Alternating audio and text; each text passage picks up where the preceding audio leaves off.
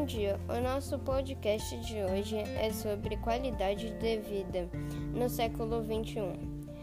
Práticas de esporte, leitura, boa alimentação, lazer e segurança são algumas alternativas que ajudam na, na qualidade de vida.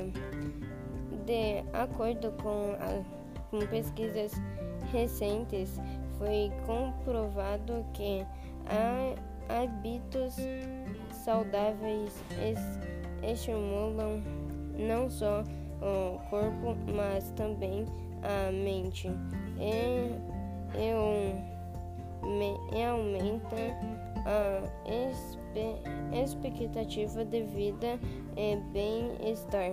Outro, outro ponto importante é a segurança e lazer.